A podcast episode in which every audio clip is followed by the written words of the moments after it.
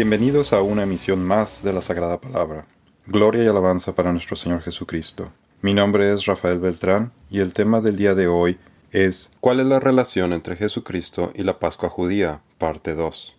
Acabamos de ver que las diez plagas de Egipto culminaron con la liberación del pueblo de Israel y la celebración de la primera Pascua judía. Ahora veamos cómo Dios utiliza a los israelitas, su nación elegida, para llevar a cabo su plan de redención de toda la humanidad. Una forma de mantener viva la fe de su pueblo es a través de las festividades anuales, que han sido diseñadas para revelarnos verdades espirituales además de tener un significado profético y nos muestran cómo se va a llevar a cabo el plan de redención de Dios. El plan de salvación de Dios es mostrado en sus festivales, Levíticos 23. Dios, Yahweh en hebreo, revela su plan por etapas a través de sus siete festivales. Es como cuando usted va al teatro y recibe un programa que le dice de qué se trata la obra y lo que va a ocurrir en cada acto de la misma.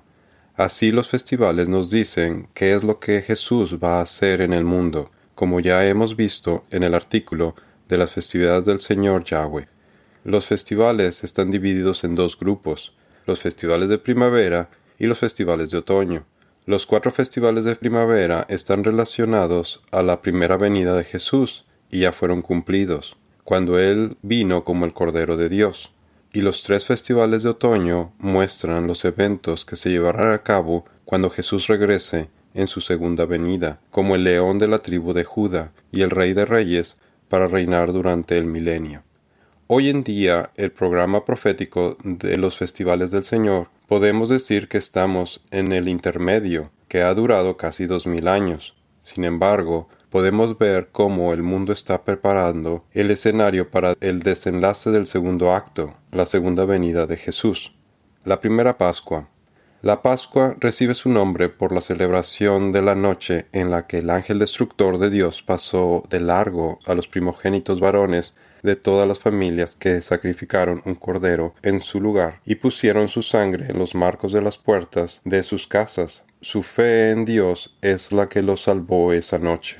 Fue por la fe que Moisés ordenó que el pueblo de Israel celebrara la Pascua y rociara con sangre los marcos de las puertas para que el ángel de la muerte no matara a ninguno de sus primeros hijos varones. Hebreos 11:28. El Señor enfatizó la importancia de que los israelitas debían celebrar la Pascua y el Festival de los Panes sin Levadura cada año. Dice el Señor, este será un día para recordar. Cada año, de generación en generación, deberán celebrarlo como un festival especial al Señor. Esta es una ley para siempre. Éxodo 12:14. El Señor inauguró su plan para liberar a su pueblo del juicio a través de la sangre derramada de un sacrificio. Éxodo 12 del 1 al 14. Pero imagine lo desagradable que son nuestros pecados para Dios, que la sangre de probablemente millones de animales inocentes que murieron en los sacrificios diarios entre 1400 a.C.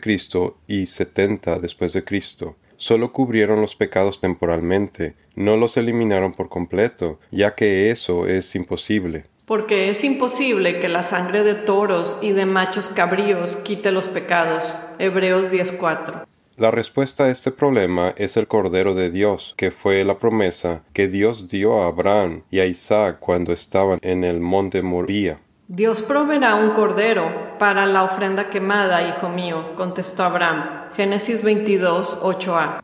Dios ha dado las promesas a Abraham y a su hijo, y noten que la escritura no dice a sus hijos, como si significara muchos descendientes, más bien dice a su hijo, y eso sin duda se refiere a Cristo. Gálatas 3:16.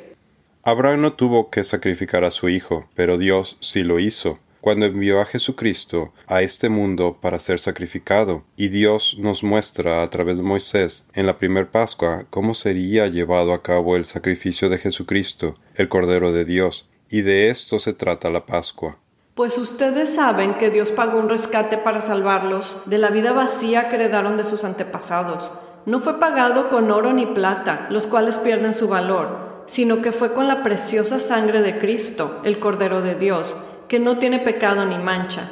Dios lo eligió como el rescate por ustedes mucho antes de que comenzara el mundo. pero ahora en estos últimos días Él ha sido revelado por el bien de ustedes. Por medio de Cristo han llegado a confiar en Dios y han puesto su fe y su esperanza en Dios, porque Él levantó a Cristo de los muertos y le dio una gloria inmensa. Primera de Pedro 1, 18 al 21. Cuando las imágenes del Antiguo Testamento del Cordero Pascual se superponen a la del Nuevo Testamento, refiriéndose a Cristo el Cordero de Dios, podemos ver la riqueza del plan eterno de Dios revelado en la Escritura. La preparación para la celebración de la Pascua. El animal seleccionado deberá ser un macho de oveja o de cabra de un año y que no tenga ningún defecto. Éxodo 12:5. Dios requirió a cada familia israelita que el 10 de Nisan, Nisan es el primer mes en el calendario judío, eligieran a un cordero masculino que fuera impecable y saludable cada familia debería inspeccionarlo por tres días completos para asegurarse de que no tuviera imperfecciones antes de sacrificarlo el 14 de Nisan. Imagínese después de cuidar del cordero como la mascota de la familia les hacía más difícil el tenerlo que sacrificar, lo que constituyó una enseñanza de la gravedad de los pecados que tienen que ser cubiertos por la vida de un ser inocente. A partir de ahora, este mes será el primer mes del año para ustedes. Anuncien a toda la comunidad de Israel que el décimo día de este mes cada familia deberá seleccionar un cordero o un cabrito para hacer un sacrificio, un animal por cada casa. Éxodo 12, 2 y 3. La selección del cordero, para asegurarse de que estuviera libre de defectos, apunta al día en el que el Cordero de Dios, quien vendría aproximadamente 1400 años después, hiciera la entrada triunfal en Jerusalén, montado en el lomo de un burro, un día antes del día de Nisan, asegurándose de que nuestro Cordero Pascual estuviera disponible para ser inspeccionado. Por eso fue al templo y fue cuestionado por los maestros de la ley y los fariseos y saduceos, quienes no encontraron ninguna falla en él. La entrada triunfal de Jesucristo a Jerusalén es lo que hoy se conoce entre la comunidad católica como el Domingo de Ramos. Fue hecha en realidad un viernes y fue profetizada por Zacarías. Llénate de alegría, hija de Sión, da voces de júbilo, hija de Jerusalén. Mira que tu rey viene a ti, justo y un salvador y humilde, y montado sobre un asno, sobre un pollino, hijo de asna. Zacarías 9:9. Al día siguiente, la noticia de que Jesús iba camino a Jerusalén corrió por toda la ciudad. Una gran multitud de visitantes que habían venido para la Pascua tomaron ramas de palmera y salieron al camino para recibirlo. Gritaban, Alabado sea Dios, bendiciones al que viene en el nombre del Señor, viva el Rey de Israel. Jesús encontró un burrito y se montó en él. Así se cumplió la profecía. Juan 12, 12 al 14. En Jerusalén nuestro Señor fue capturado, inspeccionado, interrogado, y al tercer día el gobernador, el representante del gobierno romano, declaró que no encontró ninguna falla o defecto en él. Jesucristo es el perfecto Cordero Pascual. Pilato se dirigió a los principales sacerdotes y a la multitud y les dijo, No encuentro ningún delito en este hombre. Lucas 23:4. ¿Cuál es el significado espiritual de la Pascua? La diferencia entre los egipcios y los israelitas durante la décima plaga fue que los israelitas pusieron la sangre del cordero en los marcos de sus puertas. Espiritualmente, esta es la misma diferencia entre los creyentes en Jesús, Yeshua en hebreo, que significa salvación, y los incrédulos. Es la sangre de Jesucristo la que nos lava y salva, con la única condición de poner nuestra fe en Él. Es como poner la sangre en los marcos de nuestros corazones para recibir la salvación de la ira de Dios. Pues el Señor pasará por la región para herir de muerte a los egipcios, pero cuando Él vea la sangre en la parte superior y en ambos lados del marco de la puerta, el Señor pasará a esa casa de largo. No permitirá que su ángel de la muerte entre en las casas de ustedes y los hiera de muerte Éxodo 12:23. Por eso la Pascua es el símbolo espiritual de la justificación del creyente, porque somos salvados por fe en el trabajo redentor en la cruz de Jesucristo, Yeshua HaMashiach en hebreo. Es el primer paso como cristiano, y la Pascua es el primer festival del Señor. Pero Dios demuestra su amor para con nosotros, en que siendo aún pecadores, Cristo murió por nosotros. Entonces mucho más, habiendo sido ahora justificados por su sangre, seremos salvos de la ira de Dios por medio de él. Romanos 5, 8 al 9. Cuando los israelitas colocaron la sangre en los postes de la puerta, formaron lo que se asemeja a una letra hebrea en particular, la letra Het. Esta letra significa vida, Jaim en hebreo. Al brindar, en lugar de decir salud, se dice lehaim, por la vida. Por lo que la sangre en los marcos de las puertas era una señal para el ángel del Señor que le indicaba que en esa casa tenían vida y la muerte pasó de largo. Otro simbolismo es que la palabra Pascua viene del hebreo Pesach, que significa pasar sobre, pero otro significado de la palabra es cojear, lo que hace alusión a la profecía en Génesis 3.15, en donde Jesús vence a Satanás en la cruz, pero es herido en el talón. Y pondré hostilidad entre tú y la mujer, y entre tu descendencia y la descendencia de ella su descendiente te golpeará la cabeza y tú le golpearás el talón. Génesis 3:15. La cena pascual. Este año, de acuerdo a la tradición judía, la Pascua se celebra el 9 de abril, pero ese día en el calendario judío es el 15 de Nisan, por lo que hay cierta controversia en las fechas, porque de acuerdo a la Biblia, el día oficial para celebrarse es en la cena del 7 de abril, 14 de Nisan. La Pascua del Señor comienza la caída del sol en el día 14 del primer mes, Nisan. Al día siguiente, el día 15 del mes, comenzarás a celebrar el festival de los panes sin levadura. Levítico 23, 5 y 6. En el artículo pasado vimos la simbología de las cuatro copas que se toman durante la cena pascual, en donde dos copas se toman antes de la cena y dos después de la misma. Ahora veamos la simbología del pan. Durante la cena pascual, conocida como ceder pascual entre la comunidad judía, el padre de familia pone tres piezas de pan sin levadura, llamados matzah, en una bolsa de tela de lino que tiene tres compartimentos, llamada matzah tosh. Para los judíos, los tres panes representan a los tres patriarcas, Abraham, Isaac y Jacob, pero para nosotros como cristianos representan a la Trinidad, Dios Padre, Dios Hijo y Dios el Espíritu Santo.